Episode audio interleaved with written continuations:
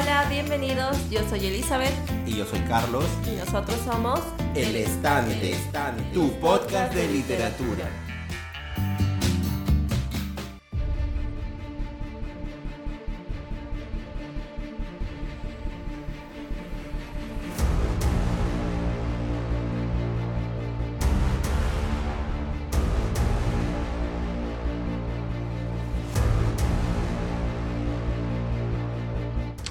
Hola a todos. Hola. Antes de comenzar, como siempre, queremos agradecer ¿no? a la gente que nos ha apoyado, dando sus likes, dando sus me gustas ¿no? a nuestro último programa, tanto en el Facebook como en el iBox. También mandar saludos a la gente de BGM Podcast, que ahora último tuvieron un programa sobre músicas de Evangelion y Dragon Ball Super. y bueno, esta vez hablaremos de un título de la DC Comics Sí, como mencionamos, estamos hablando de nada más y nada menos que de Aquaman, escrito por Geoff Jones y dibujado por Ivan Reis. Estamos hablando de una saga que fue escrita en el 2012, dentro de esto que llamaron los Nuevos 52, y que ha servido como base para la reciente película de Aquaman, ¿no? que fue estrenada hace poquito, ahora en diciembre del 2018. Sí, aunque es bastante diferente, me parece, que al de este cómic. O sea, claro, tiene algunas cosas similares, pero muchas cosas cambiaron. No sé si para bien o mal, pero en conjunto a mí me agradó bastante el cómic, también la película. Pero bueno, los detalles de eso las hablaremos más tarde. Entonces, hablemos un poco de los autores, ¿no? Anteriormente ya hemos hablado de Geoff Jones, en nuestro programa sobre Batman Tierra 1, que fue un cómic que te gustó bastante, ¿cierto? Sí, un poco más simple. Sí, y, entonces vamos a hablar sobre la simpleza y cómo la simpleza también hace un cómic bueno, ¿no? A pesar de ser simple. entonces, como ya hablamos de Geoff John, ¿qué tal si ahora nos enfocamos un poco más en Iván Reis? Ok. Él es un dibujante brasileño, nació en el 76 en San Bernardo do Campo. Es un estado de Sao Paulo, ¿no? No, es un municipio. Ah, municipio. Ya, es un municipio de esta Ya. Y él eh, comenzó a trabajar desde muy joven.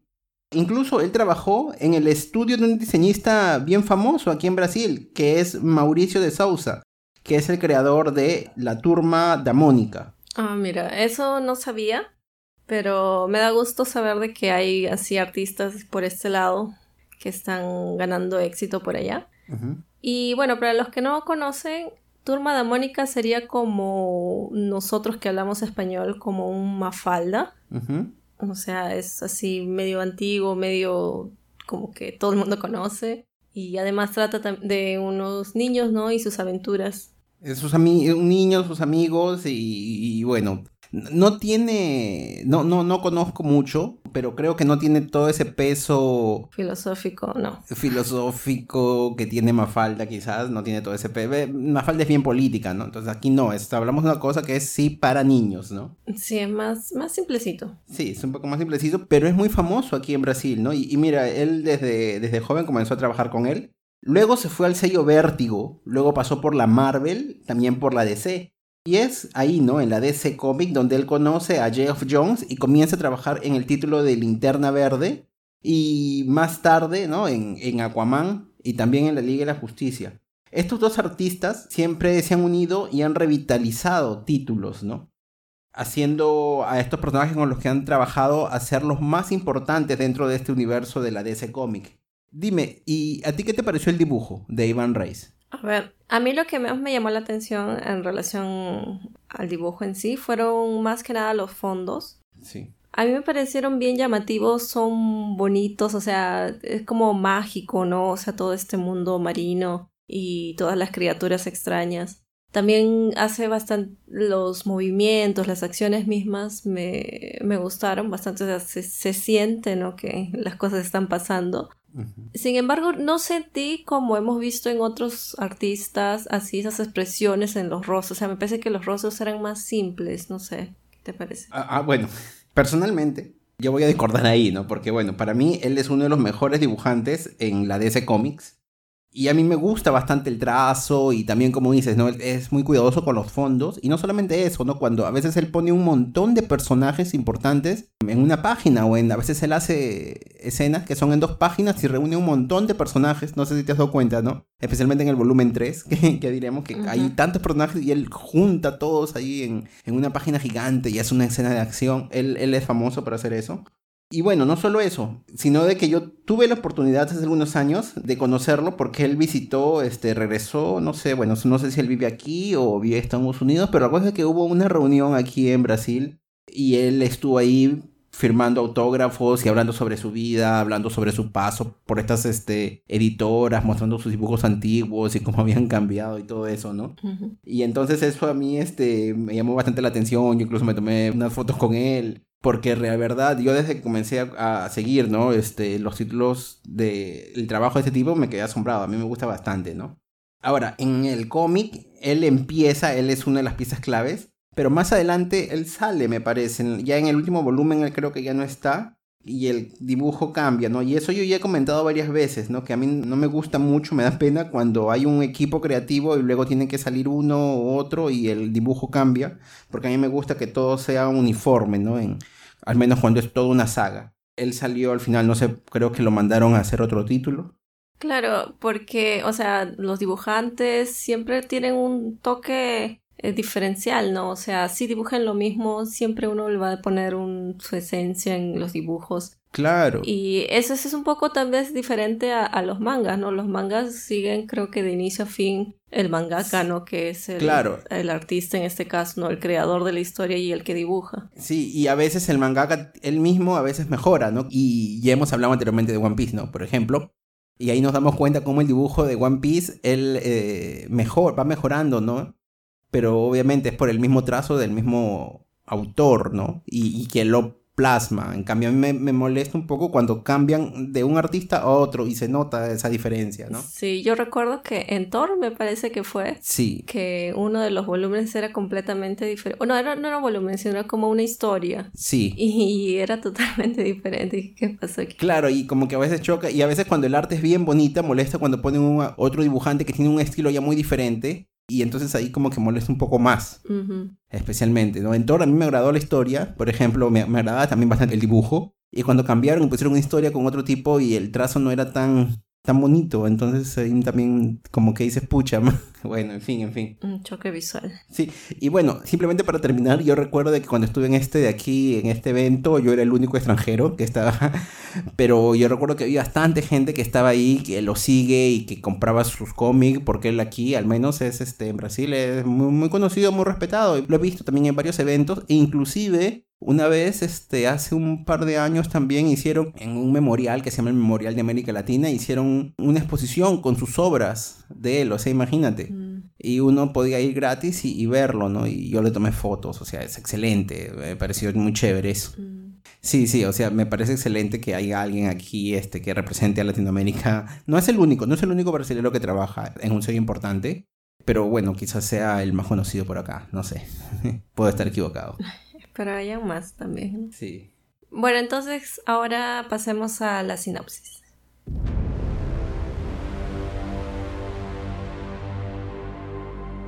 Arthur Curry es un hombre de dos mundos. Hace seis años era un habitante de la superficie, criado como el hijo de un farolero.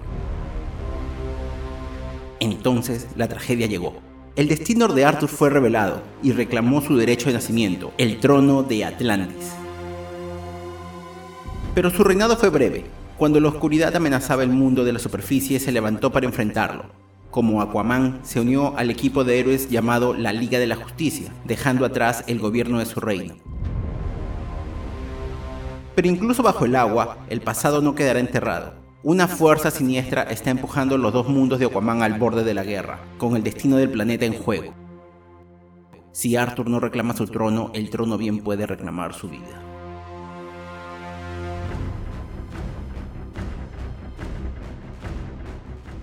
Ok, entonces Aquaman Siempre ha sido un superhéroe que es eh, famoso, bastantes personas lo conocen, todo, pero siempre ha sido como que motivo de chacota, ¿no? Entre los fans.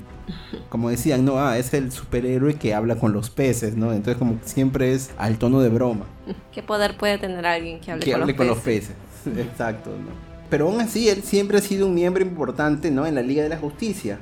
Entonces, siempre se ha querido que los fans le tengan un poco más de respeto o que lo tomen más como un ejemplo, así al mismo nivel quizás de Superman o de Batman, ¿no? Por eso han habido siempre varias modificaciones en este héroe, ¿no? En algunas versiones su historia de origen es mucho más trágica. O incluso durante un tiempo él no tenía una mano y en su lugar tenía un arpón, ¿no? Y tenía el pelo largo, era más como quien quieren hacerlo un poco más cool por así decirlo, ¿no? Yo recuerdo algunas animaciones antiguas. Sí. Uh, un Aquaman este mayor me parece que con Barg va más desaliñado, parecía más un mendigo que otra cosa. Y en mi opinión, bueno, yo lo veía así y para mí no me llamaba la atención. Incluso este Arrow, ¿no? Arrow me parece que también tenía esa misma característica. Claro, que es un superhéroe como conocido, pero que no es así como que, ah, no es un Superman, es un Batman, una cosa así. Claro. Muy por detrás. Claro, porque Superman, Batman son, a pesar de que Batman es un poco más sombrío, me parecen que están más limpios, o sea, más arreglados. Sí. En cambio, estos dos personajes al menos me, me dieron esa impresión de que estaban como bien secundarios y no había cómo ponerlos como principales. Ahora no sé si es porque hay una gran acogida, una gran aceptación de las personas por parte de la historia de superhéroes, no hay tantas películas que hay, tantos cómics que se están vendiendo que me parece que los están poniendo, no sé, pues más, más jóvenes, más atrayentes. Sí, sí. Bueno, o sea, obviamente, ¿no? Ellos, este, las empresas quieren hacer a sus personajes más que agraden, ¿no? A, un público mayor, ¿no? Pero no solamente, no es solamente cuestión de, de cambio de visual, ¿no? Sino lo importante es hacer una buena historia que sea llamativa, no solamente para los antiguos lectores, sino también para los nuevos. Y entonces, esto es lo que más o menos hicieron esta dupla, ¿no? De Geoff John con Ivan Reis, ¿no? Que cuando se reinició el universo, tomaron a este personaje, ¿no? Con esa misión de revitalizarlo. Y lo hicieron muy bien, ¿no? ¿Y cómo lo hicieron, no? Eh, ellos usaban esas bromas o las burlas que la gente tenía sobre Aquaman y las plasmaban en el cómic y tú las contrastabas con cómo era el verdadero Aquaman y caía bien, ¿no? O sea, yo recuerdo que la primera vez que salió, ¿no? El, el primer fascículo, la gente habló bastante, estaban asombradas y yo buscaba ahí en internet, ¿no? Sobre... Yo lo leí, me agradó bastante, busqué en internet qué opinaba la gente y la gente decía, wow, ¿no? Que, oye, que este Aquaman, qué chévere. Leyendo solamente el primer fascículo, no el primer volumen, solamente el primer numerito, o sea, las 24 primeras páginas, ¿no? Que es un, que es un fascículo. Como un capítulo. Sí, entonces lo hicieron muy bien. Ahora, tenemos que tener en cuenta de que en este universo Aquaman era un héroe que relativamente nuevo. La gente misma, o sea, en el mundo de ese cómic no lo conocía. Así como nosotros tampoco lo conocíamos, ¿no? Así que estas dudas, ¿no? Que tenían las personas sobre él son las mismas que nosotros como lectores tenemos, ¿no? Entonces, Aquaman, ¿él, él habla en verdad con los animales? ¿Su poder es ese nomás? Otra duda es, bueno, si él habla con los animales, entonces puede comer pescado, entonces, o no come. y la chica, hay una chica que lo acompaña. Esa chica es Aquawoman. Y luego, ¿y si tiene un perro? Este perro sería Aquadoc, una cosa así, ¿no? claro, básicamente esas preguntas. Pero sí, vamos a ver. Yo creo que esas preguntas se, se responden en los primeros volúmenes al menos. Sí. Bueno, nosotros estos volúmenes lo tenemos del inglés. Sí. Que abarcan, ¿no? Del fascículo 1 al 23 y un parque de la Liga de la Justicia. Y incluso ahora último ha salido una edición que es como que dice Aquaman de Geoff John y lo han hecho en un volumen único y todo lo que hemos leído nosotros en cuatro volúmenes que en esa época yo los compré, yo los fui comprando. Ahora está todo en un único volumen grande, bonito, para quien esté interesado, ¿no? Y quiere buscarlo completito. Y bueno, ahora más que todo, porque como la película de Aquaman ha sido la que ha ganado más billetería en estas películas de la DC mucha gente debe estar interesada en quizás conocer más. Entonces busquen ¿no? estos cómics. Aquaman de Geoff John. Está dividido en cuatro volúmenes o en un volumen único donde tienen todito, ¿no? Mm. Pero dime, ¿qué te pareció este nuevo Aquaman? leyendo ¿no? estos cómics. El Aquaman o las series. Bueno, en líneas generales creo que la historia está completa. O sea, creo que sí cumple su cometido de introducirnos al personaje, de saber de cómo llegó, qué hacía antes, qué está haciendo ahora, qué es lo que quiere hacer, ¿no? Entonces más o menos es lo que vamos a entender en, en estas obras. Sí. Es una historia de origen. Claro. Y los dos primeros volúmenes son muy fáciles de entender. O sea, creo que no, mm, al menos yo me demoré una hora en leerlos los dos. Es una lectura bien fluida, ¿no? Es sin complicaciones. Es una historia bien simple. Sí, porque es como que el presente, ¿no? Entonces el presente no hay mucha, mucho enredo en sí. Porque él, bueno, es un superhéroe que está surgiendo, que ayuda a las personas y, y todo el mundo como que lo aprueba. Pero sin embargo llegamos al, tercer volumen y las cosas comienzan a complicarse, ¿no? aparecen muchos personajes, muchos personajes que ni siquiera había conocido, creo que nunca había oído. Así también había muchos, muchas cosas pasando, ¿no? Muchos acontecimientos al mismo tiempo. Pero se entiende, o sea, se entiende la historia. Claro, sí a medida que van pasando van explicando y como que ya te entiendes. Pero es que es como que estaba yendo así a un ritmo lento, normal, calmo. Y después como que apareció así de la nada un, una aceleración. Comenzaron a correr. Ajá. Claro, comenzaron a correr. Ya, entonces, ¿qué sucede aquí, no? Sucede de que Aquaman le fue tan bien en ventas que dijeron, los mandamases, ¿no? Los, los jefes dijeron, tenemos que hacer lo que ellos dicen, un evento, no un crossover. Entonces tenemos que agarrar esto, este título y vamos a combinar historias y tenemos que hacer una historia con la Liga de la Justicia. Entonces, por eso dijimos, ¿no? Que hay un par de capítulos de la Liga de la Justicia. Entonces ellos, de tan bien que hablas la historia de Aquaman, luego te aparecen los miembros de la Liga de la Justicia, todo se cruza, entonces y aparecen muchos nuevos personajes. Y justo es el momento donde la, la Liga necesitan personajes y comienzan a poner más y más cosas. Y entonces parece que corre, o sea, como el ritmo que tenía tan bueno, que era tan simple, se fue. Entonces yo creo de que en verdad le malograron los planes a Jeff John que él tenía y él tuvo que apresurar todo. Porque el ritmo del 3 y el 4 es un ritmo apresurado y el 1 y el 2 era un ritmo tan bonito. Claro, eso era bien como para iniciantes mismo. Claro, o sea, era una cosa que tú podías leer así claramente. Era como como Batman Tierra 1, ¿no te acuerdas? Que, que fue una historia así bonita y, sin muchas complicaciones. Y, no y, tenía flashback. Obviamente, la historia de la 1 también tiene algunos flashbacks, creo. Pero no es una cosa así que te impide entender. O sea, es una cosa bien bien cinematográfica, creo yo, y por eso te lo han usado como base. Sí, o sea, no es que sea mala la idea, o sea, obviamente acción está bien y todo, pero para hacer un libro introductorio. Es que corrió, como dijo, ¿no? Comenzó, comenzó a correr, a poner. Quizás eso él esperaba hacer una cosa así mucho más adelante. Ya, bueno, vamos, de todos esos detallitos creo que los vamos a decir, tenemos que decirlos en la zona con spoiler, ¿no? Sí, es que hay tantos así detalles que si los omites te puedes perder un poco, ¿no? Pero en sí es tranquilo, me pareció. Sí, o sea, es recomendado. O sea, tú lo recomendarías como una historia. Oye, ¿tú quieres saber algo más de Aquaman? ¿Lo recomendarías? Sí, o sea, si quieren saber de Aquaman, sí, realmente recomendable. Solamente que les advierto que no va a ser la misma historia que la película, no esperen verla. Claro, pero tienen bastantes elementos parecidos. Tienen por lo mismo que trata de introducir al personaje, pero en sí hasta los mismos personajes me parecieron completamente diferentes.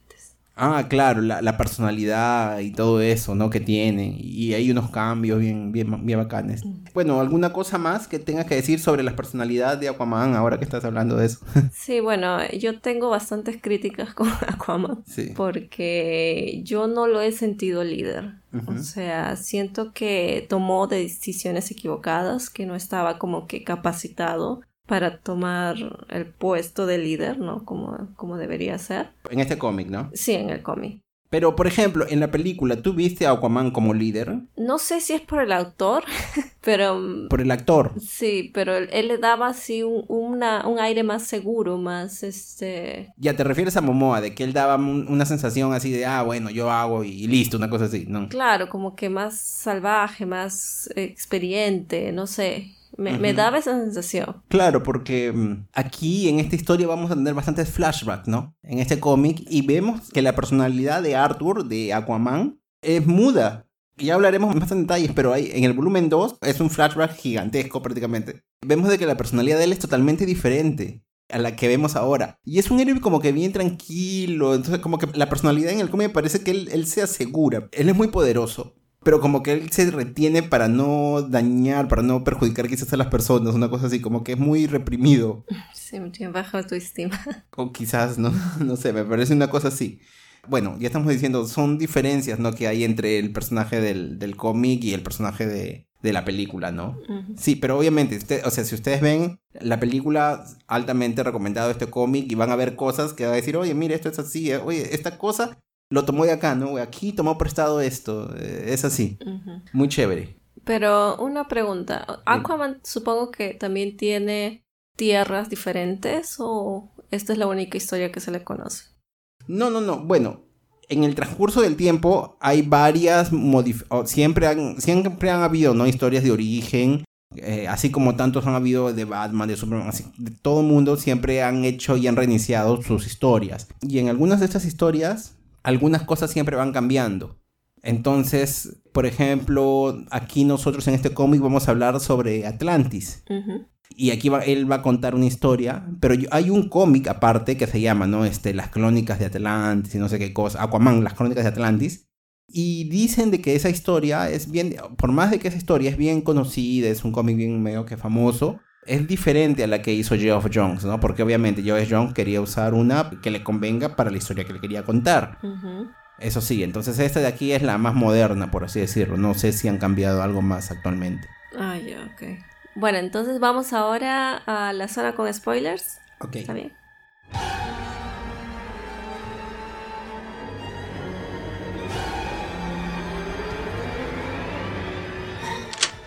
El volumen 1 se llama The Trench, creo que la traducción sería como el foso. Y bueno, como ya hemos dicho, es un volumen bien simple, ¿no? nos demuestran quién es Aquaman y cómo lo ven las personas alrededor de él, ¿no? Que viven cerca de, la casa donde él vive. Claro, como dijimos, él ayuda a los marineros, todos los que están en peligro y todos tienen como que una buena opinión de él, ¿no? Y también explica esto que estábamos diciendo, si él puede comer peces y todo eso. Y él dice que sí, porque él tiene como una comunicación telepática, no es que hablen, no, no, es, no es un diálogo. Entonces, es más o menos así. Claro, porque los peces no tienen un cerebro para comunicarse, entonces él simplemente como que le, les manda señales para que como que lo obedezcan porque son seres simples. claro. Pero también, no sé, pues yo que Aquaman no comería pez. si tú fueses Aquaman no comerías. No. Ya. Aparte también nos hace una presentación, ¿no? Sobre Mera, ¿no? Esta, la Aquawoman, ¿no? Que varios la llamaban así en el cómic. Y creo de que ella no se molestaba tanto, pero Aquaman como que se molestaba un poco más, ¿no? Y era el que siempre estaba diciendo. Y Aquaman siempre se le ve con la cara de molesto, o sea, la cara de muy serio, ¿no? De que, oh, pucha, o sea, ¿por qué están haciendo así, no? Y bueno, también sabemos un poco más, ¿no? Sobre su pasado. Aquí su padre está muerto, ¿no? No sabemos qué pasó con su mamá. Y sabemos también que Mera no puede regresar a Atlantis no dice muy bien por qué, pero sabemos además de que Aquaman ya estuvo en Atlantis anteriormente, o sea, vemos de que el contexto con el respecto a la película es totalmente diferente, ¿no? Sí. Bueno, Aquaman y Mera entonces tienen una relación amorosa, incluso viven juntos. Y lo único que sabemos de ella en este volumen es que hay un pequeño flashback en donde se le ve a ella como que queriendo matar a Aquaman, ¿no? No sabemos por qué, pero eso ya más adelante se dirá. Sí. Además, aquí sabemos de que es el Dr. Chin, que fue quien ayudó a Aquaman para que éste entienda, ¿no? Sus poderes cuando era niño.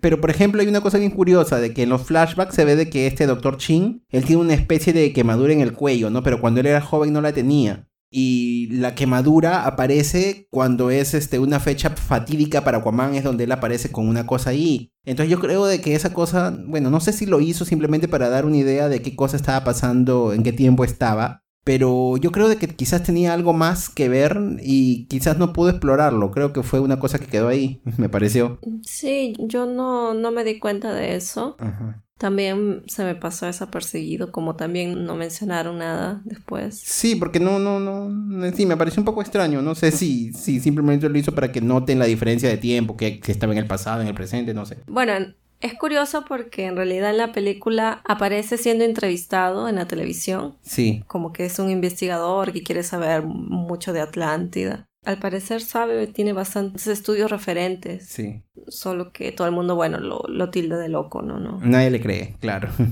Entonces, mientras el Dr. Chin solamente tiene unas apariciones en la película y quizás va a aparecer, ¿no? En la, en la secuela, en Aquaman 2. Aquí vemos de que él es un personaje bien, o sea, bien presente, ¿no? Y es muy importante para Aquaman. Sí, o sea, se ve que él ayudó bastante a, a Aquaman.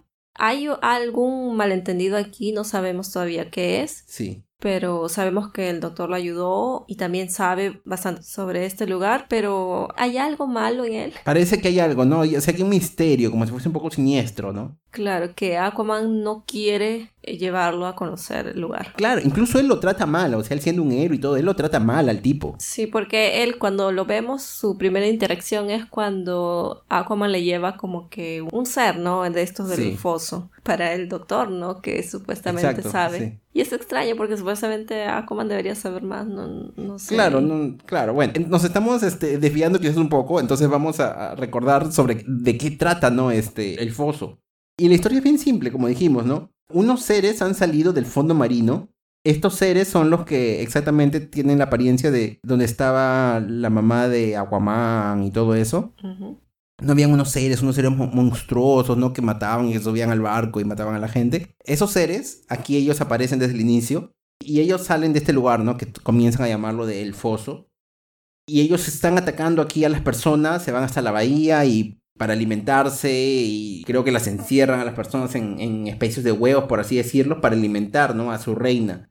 Y al parecer la reina está teniendo unos hijos, pero parece que estos hijos también están medios enfermos, no están muy sanos. Mm y están haciendo entre ellos mismos así como unas mutaciones medias raras, parece. Claro, están como que haciendo todo lo posible para sobrevivir, ¿no? Exacto. Y encuentran en los humanos una alternativa. Sí, sí, sí, Claro que después Aquaman y Mera van a rescatar a estas personas. Sí. Ellos me parece que en su intento de sellar este lugar activan un volcán. Sí. Y así como que ya se quedan controlados, ¿no? Ya no pasan más. Claro, si ellos encierran, ¿no? A estos seres, ¿no? Los sellan. Y por eso Aquaman se siente mal, ¿no? Porque él siente de que está matando a toda esa especie, ¿no? claro. Y bueno, él dice que quizás puede ser de que haya otros, ¿no? Más de esos seres por otro lado, ¿no? El océano es gigante. Pero de todas maneras él se siente mal, porque él se siente que los ha condenado. Bueno, al final de este volumen tenemos así una pequeña aventura de Mera que la quise traer aquí porque me pareció un poco curiosa. Bueno, cuando ellos rescatan a unas personas, había un perro que estaba abandonado que porque su dueño no había conseguido sobrevivir a un, a un ataque. Y el sheriff o el policía, no sé, se los lleva a ellos para que lo cuiden. Y así lo bautizan con el nombre de Aquadoc. Él le dice, ¿no? Si se llamaría Aquadoc. Ajá, y, pero parece que le gustó y se quedó así. Ya, bueno. No sé. Pero entonces Mera va a buscar comida para el perro y el encargado entonces intenta sobrepasarse con ella, queriendo como que tocarla y todo eso. Y obviamente Mera dice no, como que no me toques. Y aún así él quería propasarse y es cuando ella lo ataca ella la ataca y la policía justo inmediatamente llega. Y ahí me dio tanta rabia de que, o sea, ¿por qué en tantas ocasiones en las que se llama la policía no aparecen y ellos están ahí? Cuando en este caso ella fue la víctima, ¿no? Claro, y se la llevan, ¿no? Claro, y, que, y, no, y que intentan llevársela, creo que al final ella como que acepta. Sí, ella acepta irse, pero una eh, de las empleadas del lugar ella va y sale a favor de Mera. Pero como le dicen, no, tú cállate y sigue haciendo tus cosas, o sea, la disminuyen y, se la llevan a Mera a la comandancia, ¿no? Claro, se la llevan a otro lugar donde había un ataque y ahí ella como que se va. O sea, no sé si eso fue adrede para llamar la atención tal vez de cosas que sí suceden en la realidad. No sé, es, eso me, me llamó la atención a pesar de que hayan sido solamente unas pocas páginas. Claro, es un capítulo chiquitito donde, o sea, como que es una cosa bien humana, ¿no? Bueno, tú ves ahí varias cosas, de que ella no está acostumbrada a la Tierra, ella no entiende la Tierra. O sea, no sabe cómo hablar con las personas, no sabe cómo funciona la policía y todas esas cosas de ahí. yo tampoco. Y, ves como que algunas personas también se aprovechan, ¿no? O sea, porque ese tipo estaba mal, como que la ve, uy, mira, aquí está, te agarro, te no sé qué, y bla, bla, bla, y ella simplemente se defendió, ¿no? Tenía todo el derecho. Claro, es que debería ser así, pero en fin. Pero entonces, o sea, todas esas cosas que pasan hace de que uno se sienta de, de, alguna manera a favor, ¿no? De estos personajes y como que le sienta un poco de simpatía por ellos también, pues, ¿no? O sea, y, y tú ves, ¿no? Que en verdad ellos son bien poderosos. Ahí se ve, se conoce el poder de Mera y me parece que incluso la Mera aquí es muchísimo más poderosa que la del cine, porque ella comienza a decir, ¿sabes qué? Lo ve al tipo, ella ve un tipo de lejos y le dice, mira, este, yo controlo el agua, te voy a quitar el agua que tú tienes. Y de lejos le comienza a quitar este, el agua, la humedad que el tipo tenía, ¿no? Y, y ella le dice, mira, ahorita ya te quité tanto, este, te vas a sentir mareado, te sientes débil y cosas así, ¿no? Eh, vas a comenzar la fatiga, ¿no? Eh, en cambio, la Mera, que también es que controla el agua en la película, ella es poderosa, pero no me pareció que era tan poderosa como esta Mera de acá. Tú dices, wow, ¿no? Claro, es que esta Mera me parece más fuerte en el sentido también emocional. O sea, es más presente, ¿no? La mera de la película me pareció como que es un secundario de un ayudante de Aquaman. Sí. En cambio aquí sí tiene como que una presencia. Ella a veces ha hecho cosas solas que más adelante también van a aparecer. Claro, claro, claro. Sí, es más independiente aquí en esta serie, ¿no? Entonces, es un, este, este primer volumen es bien chévere, te lo lees rapidísimo, no tiene así, es como que dice ni muchas complicaciones, es bacán y a mucha gente le agradó. El siguiente volumen se llama The Others, Los Otros, y también es, le agradó a bastante gente, a mí también me gustó, ese de entre todos los cuatro es el, que más me agradó.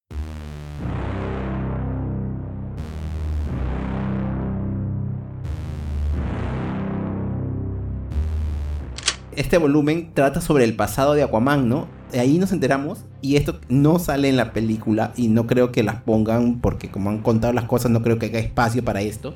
Pero en el pasado, antes de ser el héroe que conocemos, él había sido el líder de un grupo llamado Los Otros. Sí, y bueno, y también nos enteramos que hace seis años del presente del cómic, sí. el padre de Aquaman había muerto, ¿no? Muy diferente también de la película. Sí, sí, sí. Y todo habría comenzado porque el Dr. Shin, que sabemos ayudó a Aquaman por sus poderes y todo, él quería hacer público de que él era de, de Atlántida. Que Arthur era de la Atlántida. Claro, que Arthur era de Atlántica, pero su padre obviamente no quería exponerlo a eso. Entonces esa negativa hace que el Dr. Shin contrate a este Black Manta para obtener algunas pruebas de que sí, él era de ese lugar. Solo que en ese ataque de este personaje de Black Manta, su padre sufre un ataque al corazón y muere en el hospital, ¿no? O sea, en teoría él no mató al padre de, de Arthur. Claro, pero Arthur él pensó de, que Black Manta sí, o sea, lo había matado. Entonces él busca a Black Manta, pero ¿qué hace? Mata en verdad al padre, ¿no? De Black Manta. Claro. Y algo así como que sucedió en la película, ¿no? Solamente que aquí él lo hace de casualidad. Entonces se crea este círculo de venganza, ¿no? O sea, Arthur pensando de que Black Manta mató a su padre, termina matando al padre, ¿no? De, su enemigo y, se crea toda este, esta búsqueda siempre de venganza por parte de los dos. Sí. Bueno, entonces retornemos a quiénes son los otros. Arthur y los otros, ellos se repartieron las armas ancestrales de la Atlántida, ¿no? Y ellos usaron esas armas para perseguir a Black Manta también. A ver, este grupo de los otros está formado por, bueno, Aquaman, que es el líder y posee el tridente. También tenemos a Yaguara, que es poseedora del globo de transportación. Ella es de origen amazónica y controla a los animales. Al menos la vemos que está con un jaguar siempre. Ajá. También está de Operative. Yo creo de que en español lo tradujeron como el agente. Y él posee la llave, así simplemente, ¿no? Y bueno, él es un experto en infiltraciones y trabaja para varios bandos como agente doble, ¿no? Y esta llave que él tiene le permite entrar a cualquier lugar, incluso roba información de computadoras. Es un personaje mayor, ¿no? Me parece más. Sí, sí, sí, sí. Y es lo curioso, o sea, en, su visual él parece joven, él tiene la cara toda tapada, todo, pero al final nos enteramos de que él es viejo, bien viejo, ¿no? Inclusive tiene un nieto. Y el nieto ya es mayor. sí. Bueno, también tenemos a Prisionero de Guerra. Sí. Que posee las esposas o brazaletes de Atlantis. Sí. Y él carga con las memorias de quien vio morir en la guerra. O sea, a veces ve muertos, ¿no? Y ellos también lo ayudan a sobrevivir a veces, ¿no? Medio, medio extraño. Sí, sí, claro, en un momento él, por ejemplo, él necesitaba este, primeros auxilios y, se recuerda entre las personas que él tiene de los muertos, hay alguien que es médico y, y él se aplica los primeros auxilios. Ay, el otro personaje sería Bostock X, que él posee el casco de Atlantis, que le permite vivir sin aire y no dormir, ¿no? Este personaje es de origen ruso y dicen de que él vivió siempre isolado, ¿no? hicieron unos experimentos en él sobre isolación. Por eso a él es difícil hablar y ser abierto con otras personas, ¿no? Mm, qué curioso. Y el último miembro sería Kahina, que es la vidente, y que tiene el sello de iluminación. Y parece que es de origen medio árabe. Sí. Y su habilidad es que, bueno, puede ver el futuro, incluso el de ella. Y es así como ella puede ver de los ataques. Ya, y entonces hemos eh, dicho de que Aquaman, la personalidad es bien diferente, ¿no? Entonces, por ejemplo, cuando hay unos flashbacks, nosotros vemos de que todos estos tipos, ¿no? Todos los Aquaman junto con los otros están siguiendo el rastro de Black Manta. Y obviamente Aquaman Arthur, él está obsesionado por atraparlo, ¿no? Él no se considera un héroe, simplemente lo que le interesa es matar a Black Manta. E incluso no le importa de que un pequeño pueblo muera, ¿no? Bajo una avalancha. Pero, por ejemplo, ahí, entonces, ahí el otro grupo, que de todas maneras son independientes, ellos se detienen y le dicen, no, ya no vamos a seguir a Black Manta, vamos a salvar a este pueblo, ¿no?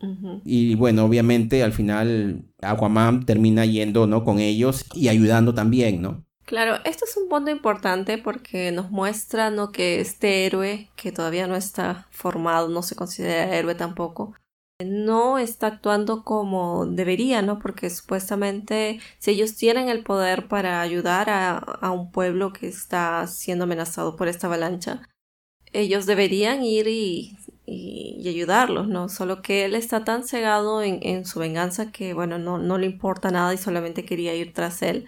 Claro. Pero por eso es tan importante este grupo porque ellos le hacen ver, ¿no? De que como, oye, recapacita, o sea, no podemos hacer eso. Entonces eso yo creo que influenció bastante en lo que puede ser Aquaman ahora, ¿no? Bueno, no, no tuvo más participación, ¿no? Sí, sí, a mí me gustó bastante ese grupo, o sea, vamos a hablar un poquito más sobre eso ya. Terminemos de hablar aquí sobre lo que pasó y luego hablemos más sobre ese grupo en, detalle. ¿Qué sucede ahora en la actualidad? Black Manta está cazando a los otros y se roba los artefactos, ¿no? Porque él dice que él puede conseguir uno escondido y que es mucho más poderoso, ¿no? Y que se dice de que fue ese, ese artefacto que destruyó Atlantis. Él mata a Caína, a la vidente. En verdad tú empiezas el cómic, o sea, en, las dos primeras páginas creo ella ya está muerta y tú dices, pucha, ¿qué pasó acá?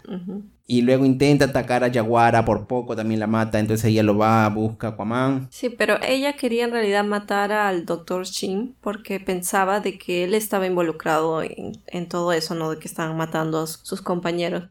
Pero después se demuestra de que no, que él no, no sabía de eso. Exacto, sí. Pero bueno, al final entonces Black Manta consigue ese cetro y así hunde una isla matando al personaje ruso que es Vostok. E, exacto, exacto. O sea, mueren, en total mueren... ¿Dos? Mueren dos personajes, bueno, de todos estos que eran, ¿no?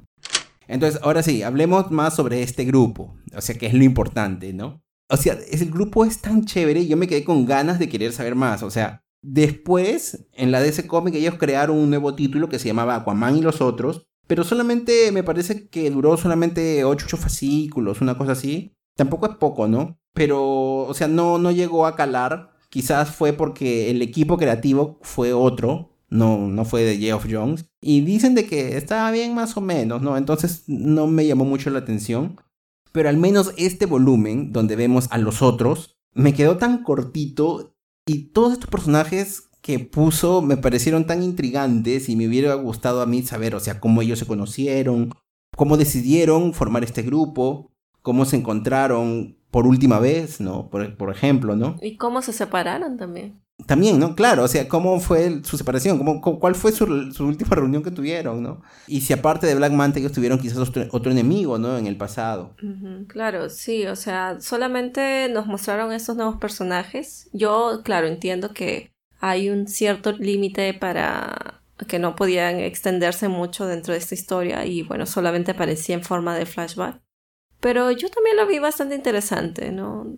¿Tú llegaste a... Te, llegó a gustar algún personaje? Claro, a mí me agradó bastante la gente. O sea, a mí me agradó desde que, o sea, cuando salió, porque tú ves un tipo infiltrándose, ¿no? En, en la base de, de Black Manta. Y tú no te imaginas nada y de pronto él se quita la máscara y es un viejito y luego va a su nieto y le dice, oye, tú ya no estás para estas cosas y él dice, bueno, pues es que no hay nadie, ¿no? Como diciendo, oye, yo esperaría de que tú seas este, mi, mi sucesor. Exacto. Entonces, eso de ahí me agradó bastante. Bostock X él también me pareció un personaje así, este, bien interesante, porque en un momento él habla con Aquaman y él le dice, oye, ¿sabes qué? Estamos aquí todos juntos, todos tenemos que ayudarnos, una cosa así. Y él le dice, no, o sea, yo tengo problemas para comunicación, pero mira, yo estoy viendo las cosas así y, y lo que estás haciendo está mal.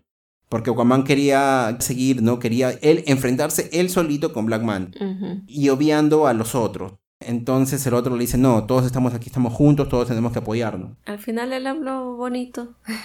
Claro, sí, habló bacán. Entonces, este, el que más me agradó fue la gente. Vostok también es un personaje muy bacán, pero o sea, fue, fue eso. ¿Y tú tuviste algún personaje, algún personaje llegó a agradarte bastante? O? Em, bueno, lo que sucede es que yo sentí de que me faltó información. Claro, es muy poco. Para que me llegue a agradar a un personaje. Pero yo recalco que al menos los personajes femeninos, o sea, la Yaguara y, y esta, esta vidente, Sí. Me parecieron geniales, o sea, sus habilidades, sus, sus poderes, ¿no? En todo caso, me hubiese gustado también saber más sobre ellas. Claro, me quedé con ese gustito, o sea, de Yaguara, porque, perdón, de Yaguara no, de la, eh, la vidente Caína, ¿no? Ajá. Porque ella aparece y, y, ella misma ve el futuro en ella, esquiva para esquivar, ¿no?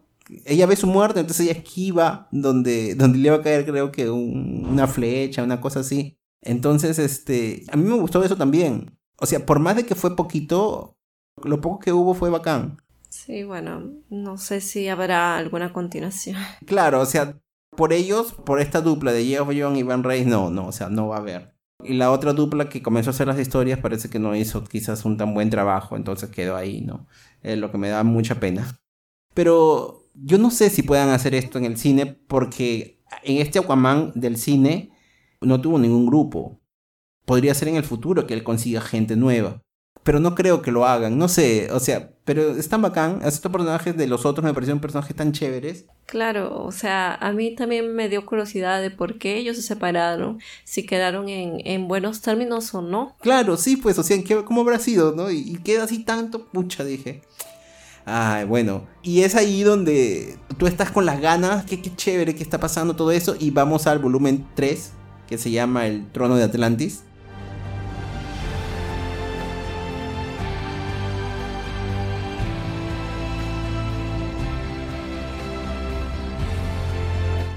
Y bueno, es ahí donde las cosas ya, la historia comienza ya, no a complicarse, sino que la palabra sería correr. Todas las, estos dos volúmenes han ido a un ritmo así bien tranquilo, bien chévere, creando este universo de Aquaman creciendo y luego en el trono de Atlantis o sea, tienes que ir a un problema y tienes que resolverlo.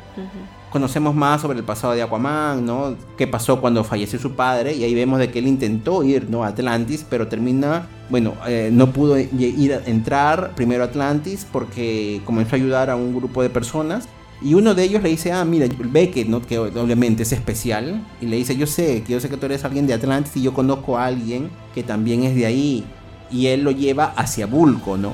Que bueno, que en la película el personaje de Bulko está siempre presente, Bulko es el que ayudó a Aquaman a descubrir sus poderes, en cambio aquí en el cómic fue Chin. Y recién en el volumen 3 aparece Bulko, ¿no? Claro, sí, bueno, Bulko aquí fue el consejero de la reina Atlana, que es la madre de Aquaman, pero luego fue mandado al exilio.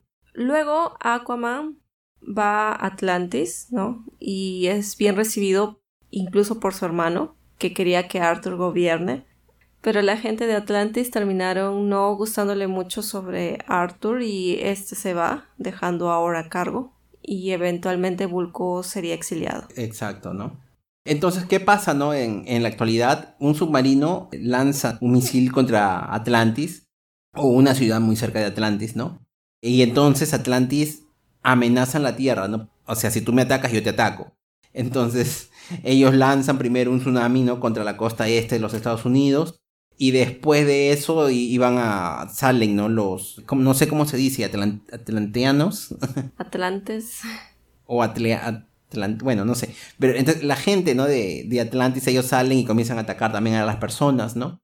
Y supuestamente ellos, ese es un plan que hizo Aquaman junto con su hermano, ¿no? Or, cuando ellos estaban gobernando juntos, ellos habían dicho qué pasaría si, si un día nos atacan las personas de la superficie y nosotros hacemos esto. Ya, eso ahí yo no entendí muy bien. O sea, cómo Aquaman intenta hacer un plan para atacar el lugar donde habías vivido tanto tiempo y decía que le gustaba estar ahí. Ya, ya, es de que a quien le decía que le gustaba estar ahí es cuando Aquaman ya estaba ya grande, ya estaba mayor, pero sabemos de que eso de ahí, cuando él había sido rey de Atlantis, él fue al poco tiempo de que él había fallecido su padre, entonces él estaba con mucha cólera, estaba con cólera de todas las personas, estaba con cólera de todo. Por eso, por ejemplo, ahí vemos ¿no? en, el, capítulo de los otros que él no le interesaba que, fallezca un pueblo, él quería matar a, Black Manta. Entonces es un personaje totalmente diferente, o sea, él no, no le interesa, ¿no? Entonces él fue molesto con toda la rabia de la que tenía de la tierra y cuando fue, habló con su hermano, lo trataron bien y todo eso, él dijo, mira, ¿sabes qué? Si un día nos atacan, este es nuestro plan.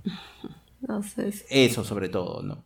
Eso me pareció tan... Claro, es de que por eso, o sea, Aquaman tiene diferentes, este, cuando era mucho más joven, él era diferente, él era otra persona. E incluso en un momento en el cómic, Batman, porque obviamente la Liga de Justicia sale para defender, ¿no? La Tierra. Aquaman es el que dice, yo hice este plan.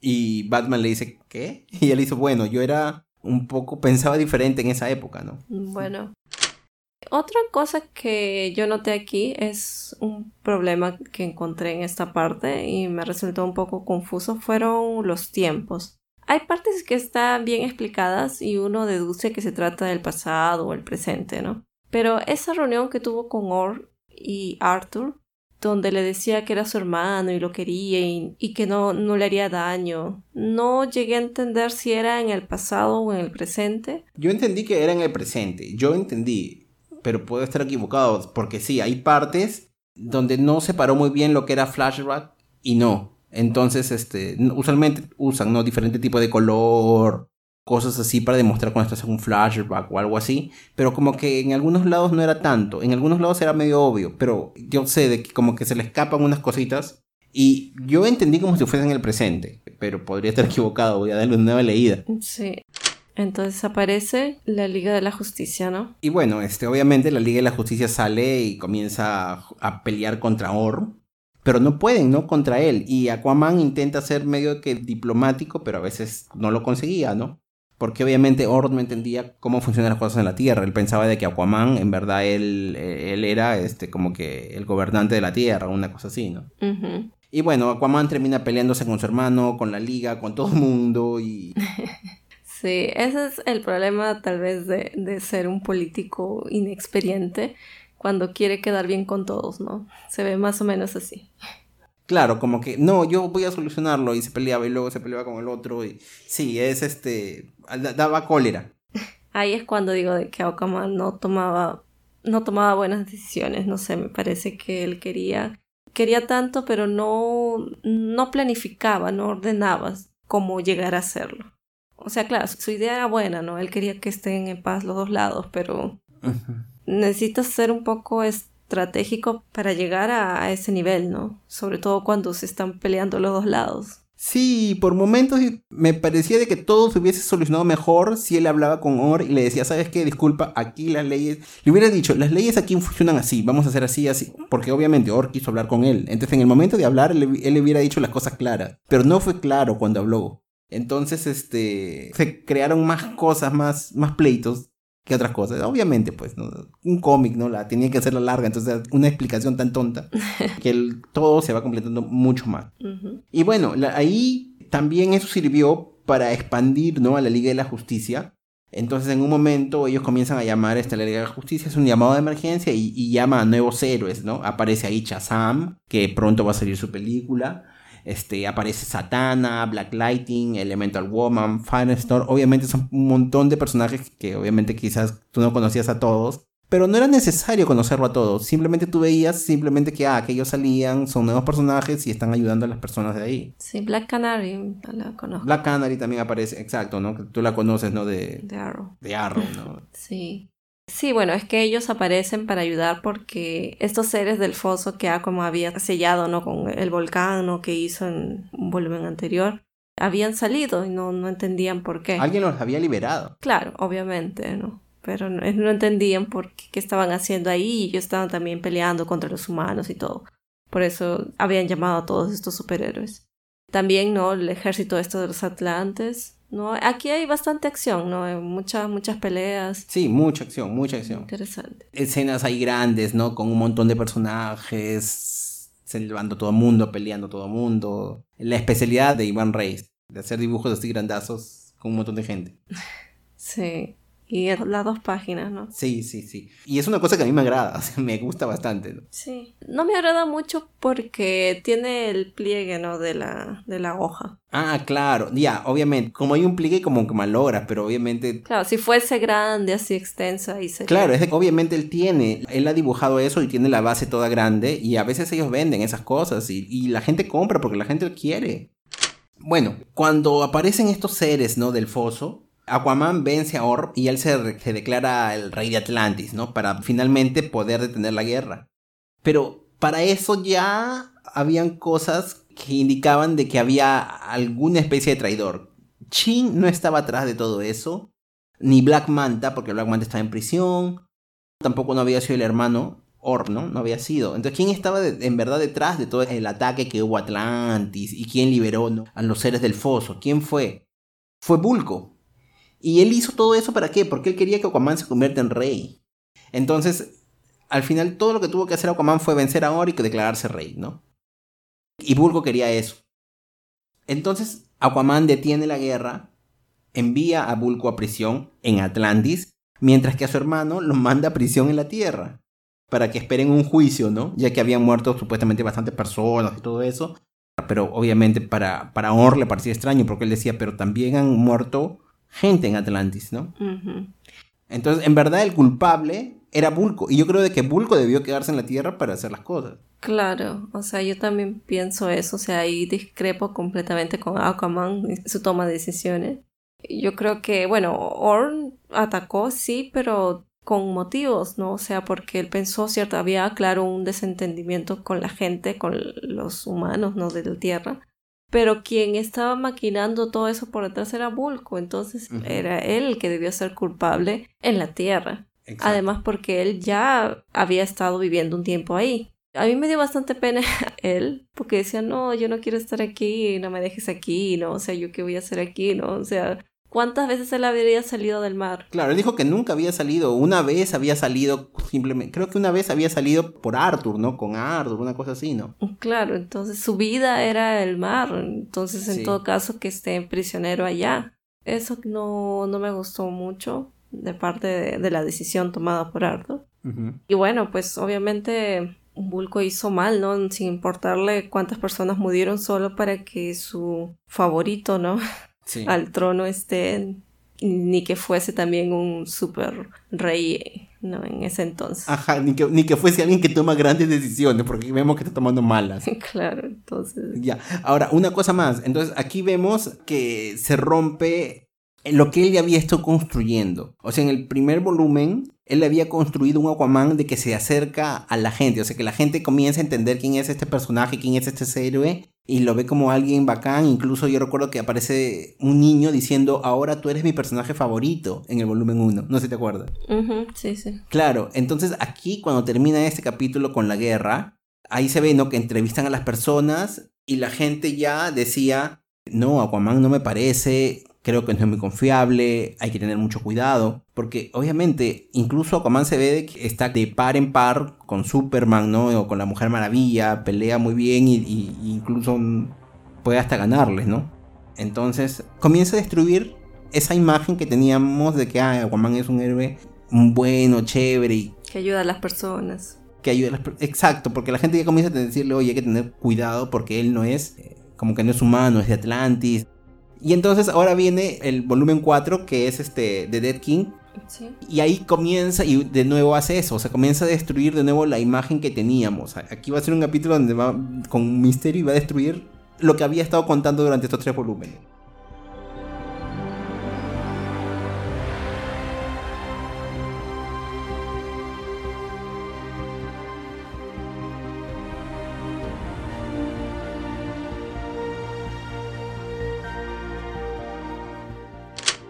¿Qué sucede? Aquaman se había declarado rey de Atlantis.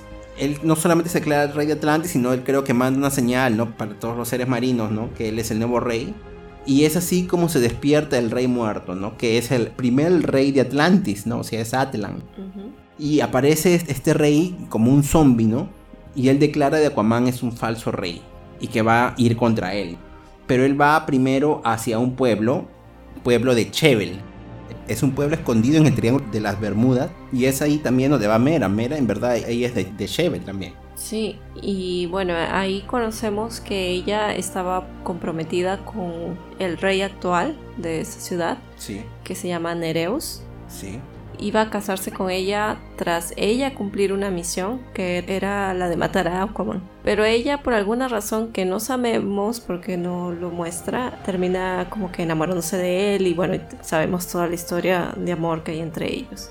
Y por eso yo entiendo que no regresa al mar, ¿no? Claro. Y Nereus había pensado de que había muerto en su misión. Claro. Al mismo tiempo aparece otro villano que se llama Scavenger. Es un villano típico de Aquaman y él está robando y vendiendo las armas que habían quedado tras la guerra, ¿no? Habían quedado perdidas después de esta guerra. Entonces él este, las robaba y las vendía y cosas así. Pero en verdad ese no era el motivo, ¿no? Es decir, el, motivo verdadero era ir e invadir Atlantis. Mientras tanto, entonces el rey muerto los invita a este pueblo de Chevel a tomar venganza contra Atlantis. Y Nereus, bueno, él acepta, ¿no?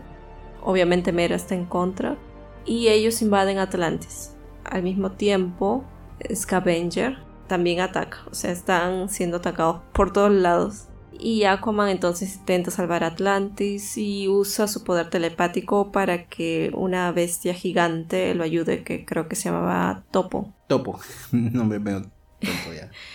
sí, pero debido al esfuerzo, él termina inconsciente por seis meses, o sea, bastante tiempo. En esa parte yo me quedé como que, ah, Aquaman se desmayó y después sale, ah, pasaron seis meses y digo, ¿qué? ¿Qué pasó? Y en ese tiempo, bueno, Mera estuvo en prisión, ¿no? Porque habían conseguido conquistar Atlantis. Claro, o sea, por lo que vemos aquí, cuando Aquaman no controla a ese animal, él hace un esfuerzo psíquico para poder este, pedir su ayuda, ¿no? Y fue tanto que obviamente cae desmayado. ¿Y qué sucedió? Bulko sale de prisión luego de escapar porque está en una invasión y todo, y, él, y es Bulko quien lo rescata, ¿no? Quien lo salva. Entonces, algo bueno salió de Bulko ahí. Y por eso Bulko tenía que estar en el mar y no tenía que estar en la tierra. Quizás por eso lo hizo. Pero claro, la decisión de que Bulko esté en el mar no era consistente, ¿no? Simplemente como lo hizo para que eventualmente él lo rescate. Y entonces a mí también me quedé sorprendido cuando dije, ¿qué? ¿Qué? ¿What? ¿Seis meses? Nadie lo buscó, nadie buscó a Aquaman, ni la, ni la gente de la Liga de la Justicia.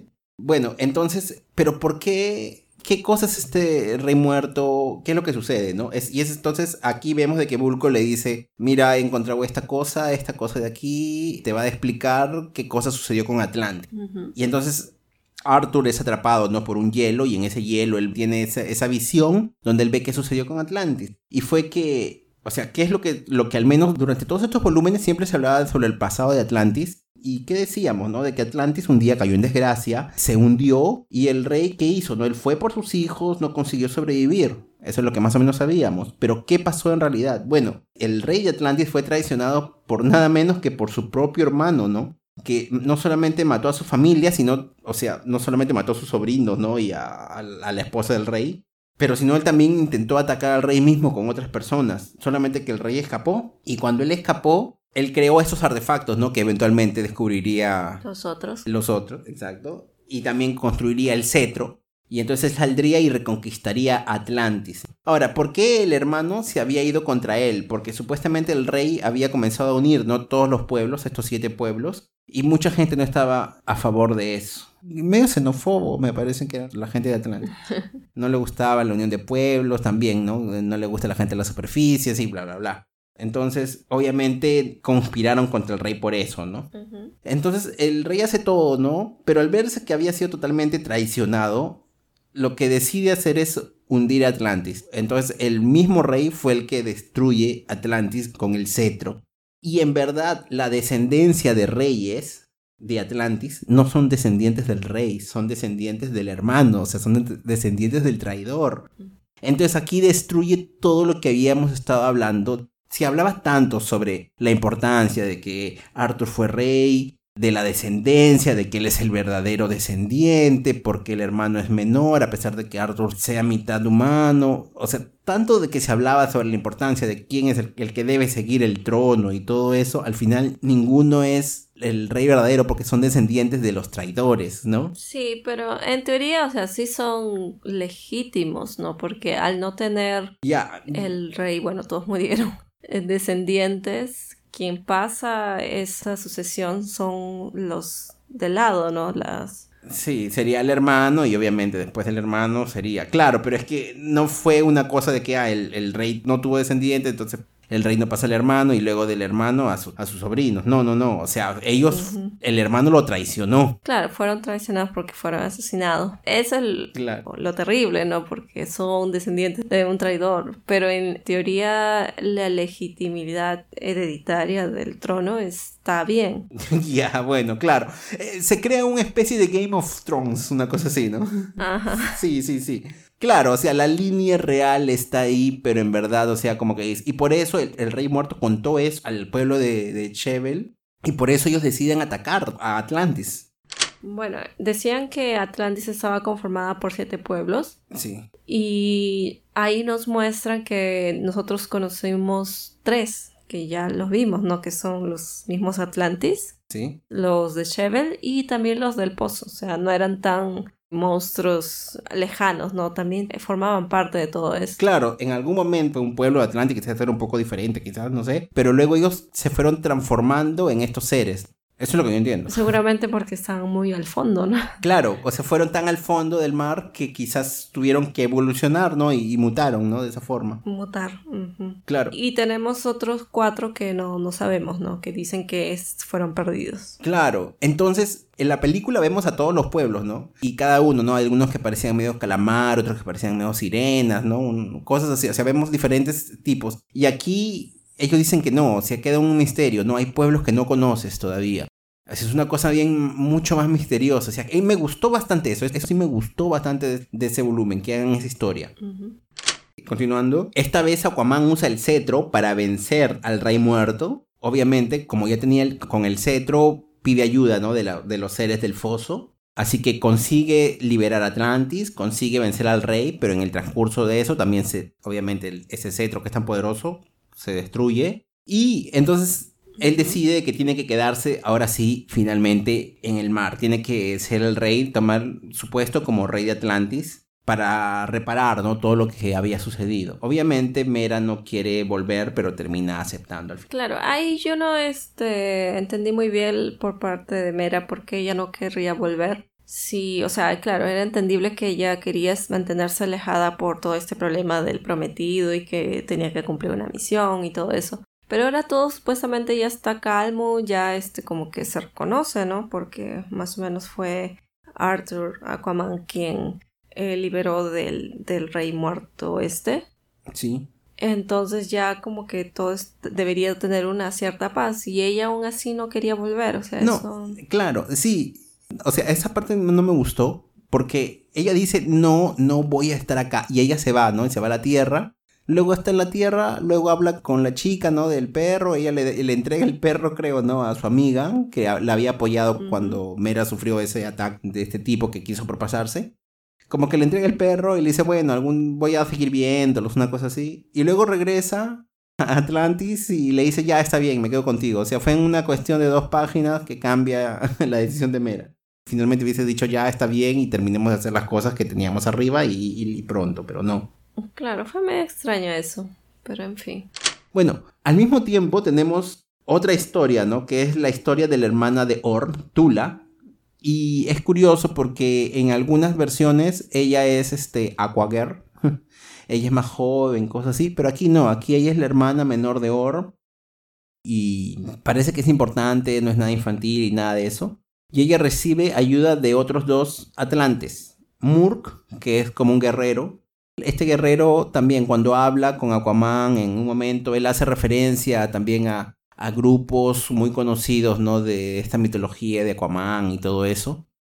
Y luego hay un otro tipo que se llama SWAT, que es un Atlantis, pero que él no puede respirar bajo el agua. Él tiene que usar un como un casco, una cosa así. Y en un momento creo que se lo quitan. No, nosotros no vemos su rostro, pero parece que sufrió alguna deformación o algo así. Y es por eso que él no puede respirar. Entonces, es unos personajes muy curiosos. Sí, eh, y eso pasa simultáneamente de lo que estaba pasando todo esto con el rey muerto. Pero ya desde un comienzo habíamos visto que Moore no estaba conforme, ¿no? Con que seguir las órdenes de Aquaman en primero y que hayan mandado tras las rejas a su antiguo rey, ¿no? Que le había jurado tanta lealtad y todo. Exacto. Y aquí también hay un punto interesante que es la problemática de tener, por decir, dos nacionalidades de Aquaman porque él está siendo el inicio, ¿no? Está siendo rechazado por la gente del pueblo y también por la gente del mar. O sea, y él no se siente así como completamente dentro de una, ¿no? Por, por intentar tal vez ser el equilibrio entre los dos, pero no tiene aceptación por ninguno de los dos. Entonces eso es complicado también, ¿no? Claro, sí, sí, esa es como que la tragedia de Aquaman, ¿no? Del, como quien dice, ¿no? O sea, dejaste un pueblo y al final es un extranjero, ¿no? En, ambos lados. Sí, es, interesante, ¿no? Es interesante esa parte humana, ¿no? De, de los superhéroes. Claro. Bueno, regresando, la hermana, ¿no? Tula, junto con Murk y Swat, ellos intentan rescatar a Orm. En verdad es Murk, ¿no? Quien va obligando a Tula y, y, como que él siempre le incita, oye, van a matar a... La va convenciendo, Claro, la va convenciendo y también a, a Swat le dice, tú tienes que acompañarnos. Swat parece que es un personaje que él va siempre a la superficie, no es muy curioso y sabe cómo funcionan las cosas. Y es curioso porque en el momento en que ellos van hacia la prisión, hacia la prisión para rescatarlo, ellos reciben este, esta señal donde Atlantis está siendo atacada, ¿no? Tanto por el Scavenger como por el Rey Muerto. El Rey Muerto. Y entonces ellos dicen, ¿y ahora qué hacemos? Y en verdad, y ahí se corta la historia de ellos, no sabemos más. Luego ya los veremos de que ellos están en Atlantis, no se perdonan porque ellos no pudieron estar en el momento de la lucha. Pero vemos de que en algún momento lograron su objetivo, ¿no? Porque Or ya no está más en prisión. Pero pasó algo, no sabemos exactamente qué pasó con Or. Pero vemos de que al final él está con una mujer, él está haciendo una vida con una mujer de la Tierra. Y está viviendo con ella y tienen un hijo, no sé si su hijo o es hijo de otra persona. Yo entendí que la, chica ya tenía un hijo. Porque ah, ella dice como que, ah, tú me salvaste cuando fue este ataque en la prisión y, también a mi hijo. Claro. Entonces yo entiendo de que los tipos quizás reventar la prisión y bueno, todo el mundo escapó y Or se quedó, quizás iba a escapar, pero vio que ella estaba en problemas y terminó ayudándola, terminó enamorándose y se quedó con ella. Bueno, tenemos que Or está haciendo una vida feliz con esta chica y él se acuerda de todas maneras, ¿no? De Atlantis, ¿no? Pero como que dice, ¿no? Yo esperaba ir a Atlantis, pero prefiero quedarme aquí, una cosa así. Como que perdió, ¿no? Toda esa xenofobia que tenía. Y de pronto aparece un ataque y aparece este rey de Chevel, como era? Nereus. Nereus. Y dice que lo necesita para vencer a Aquaman. Y no necesita solamente ayuda de él, necesita la ayuda de los pueblos perdidos y de que él sabe dónde están las, esas tribus, ¿no? Esos pueblos y que con ayuda de todos ellos ellos van a reconquistar Atlantis. Entonces, y ahí acaba. Hay como una especie de continuación, ¿no? Claro, es una especie así, es un gancho tremendo que hace. Bueno, ese fue entonces el final de, este cuarto volumen. Y de todo lo que él hizo, ¿no? Y en Aquaman. Claro, hasta ese momento. ¿Y qué te pareció a ti esta parte? Es, muy rápido. O sea, hay muchas cosas en el último volumen. Obviamente, él ya sabía de que, o sea, a los escritores no le dicen del día a la mañana, le dicen, oye, tú ya acabaste aquí y fin y, para de escribir, ¿no? Él ya sabía de que solamente iba a durar hasta, bueno, esos cuatro volúmenes. Él sabía cuándo iba a acabar, ya con anticipación. Entonces yo creo de que él pensó de que él iba a tener un buen tiempo con Aquaman, como había sucedido anteriormente con él, con Linterna Verde quizás, que lo trabajó por años. Entonces con Aquaman no tuvo ese tiempo, a lo mucho estuvo dos años o tres años. Y fue un ritmo y cuando le dijeron, sabes que tú eventualmente vas a salir de ahí, él simplemente se apuró y comenzó a correr, eso es lo que yo creo. Porque eso se nota en, todo ese ritmo. Y en el cuarto las cosas van mucho más apuradas. Y comienzas a soltar cosas, ¿no? Comienzas a soltar cosas. Ah, sobre un, hay un equipo aquí que hace esto, otro equipo que hace otra cosa. Entonces como que comienza a poner cosas para crecer este universo de una manera muy superficial en algunos momentos. Es curioso porque así de la nada en un momento aparece un comandante, ¿no? Y ese comandante muere. Y yo creo de que yo no conozco tanto así para identificarlo si ese tipo es importante, si él ha aparecido en otras historias de Aquaman o cosas así. Pero simplemente salió y murió y no me causó impacto. Pero es curioso porque las muertes en los otros, por más que hayan salido poco tiempo, me impactaron. Como ya dije, la muerte de Kaina me impactó, de esta chica árabe, a pesar de que haya salido en dos páginas nomás. En cambio, este tipo, este comandante que salió de Atlantis diciendo no, vamos a defender Atlantis cuando estaba siendo invadida, él muere y me pasó, o sea, no, no fue, o sea, lo escribió muy rápido, no sé, o sea, se le fue la magia a Geoff Jones. Y aparte de que todo este volumen creo que no fue diseñado por Ivan Reis también. Y eso, como que eso fue un punto bien que me incomodó bastante. Ahora, los personajes, ¿no? Estos que van a rescatar a Or junto con Tula, me parecieron personajes muy chéveres, incluso busqué en internet. Parece que Murk sí es un personaje bien conocido dentro del universo de Aquaman. Incluso dice que salió en la película. Yo no sé, no lo identifiqué. Pero dicen de que sí, que aparece, ahí aparece. SWAT no aparece, ¿no? Y después ese ganchazo de decir, oye, hay otros pueblos y yo sé cómo encontrarlos. Pucha, o sea, bacán. Y yo dije, ¿cómo va a acabar así, no? No, y si es que también Or quiere volver, ¿no? Porque parecía más... Ah, claro. Ahora, ¿qué sucede con Or, no? O sea, ¿va a regresar por las buenas o por las malas? ¿Qué va a pasar? No sabemos, ¿no? Porque ese tipo Nereus no, no es también, es un santo, ¿no? No. Entonces, sí. Bueno, el cómic en general, ya mencionamos un poco, creo que explica muy bien la historia de Aquaman. Saber, ¿no? Que tiene sus errores a pesar de ser héroe, ¿no? Pero sabemos que está aprendiendo, obviamente le falta mucho, pero confiamos en que todos estos sucesos que pasaron aquí sirvan de alguna forma como experiencia para futuros nuevos obstáculos que van a ir apareciendo, ¿no? Como dije, también es una obra muy recomendada. Sí. ¿Tú tienes algún, algún comentario más? Bueno, por todo lado hemos dicho sí, la recomiendo, la recomiendo. Los dos primeros volúmenes son bravazos. El tercero es bueno también porque obviamente tiene una relación con la Liga de la Justicia. Ya el cuarto no me agradó tanto. En verdad, yo me demoré bastante para leer el cuarto. Además de que como el arte era diferente y no me pareció tan buena, o sea, el artista no es que sea malo, no, un buen dibujante, solamente que... Es diferente. Iván Rey es mucho mejor dibujando, creo yo. Entonces, este, por eso venía mi, mi incomodidad. Es una historia de origen bien contada, tiene muchos ganchos, muchas cosas interesantes. Y hasta ahora estoy esperando que alguien continúe, no sé. ¿Has visto cómo ha creado este universo? O sea, hay un, es un universo con mucho potencial. Pero, o sea, es que necesitas tener, ¿no? Tener una, una forma, una buena forma de contar la historia, yo creo. Entonces cualquier cosa no, no va a ser tan, tan buena, ¿no? Estaba leyendo que después obviamente continuó, ¿no? Obviamente ahí no acabó. Hay un volumen 5, volumen 6 que fue tomado por otros artistas y otro grupo creativo, ¿no? Otro escritor y todo eso. Y yo veía que han hecho cada cosa, o sea que, que después de que Mera era la reina de Atlantis, ella quiso matar después a Aquaman, luego de nuevo se amistaron, luego se fueron de nuevo a la Tierra. Y yo dije, ¿qué? O sea, pucha, no, pues, o sea, está bien de que tú puedas romper algunos esquemas, pero no me parece. Entonces no me llama mucho la atención leer algo de Aquaman, pero estoy muriéndome por leer algo de él, o sea, quisiera leer algo bueno. Y por eso ahora yo compré este volumen que es este Aquaman, las crónicas de Atlantis. Pero es otra, obviamente ahí no va a estar este Arthur Curry, porque habla sobre lo que sucedió con Atlantis de una manera mucho más extensa.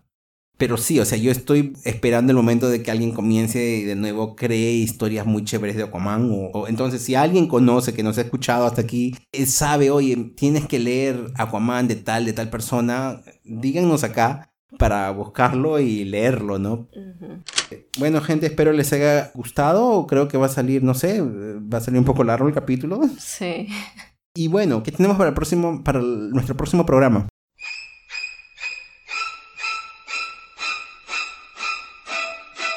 Tenemos a Psicosis de Robert Blanche.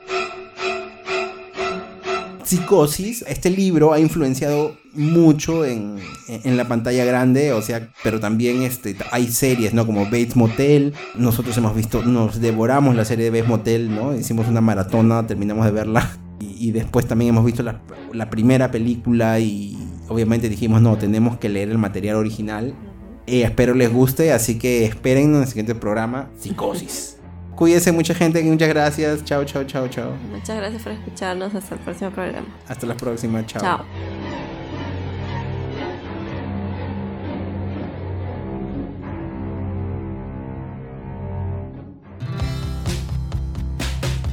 El Estante, tu podcast de literatura.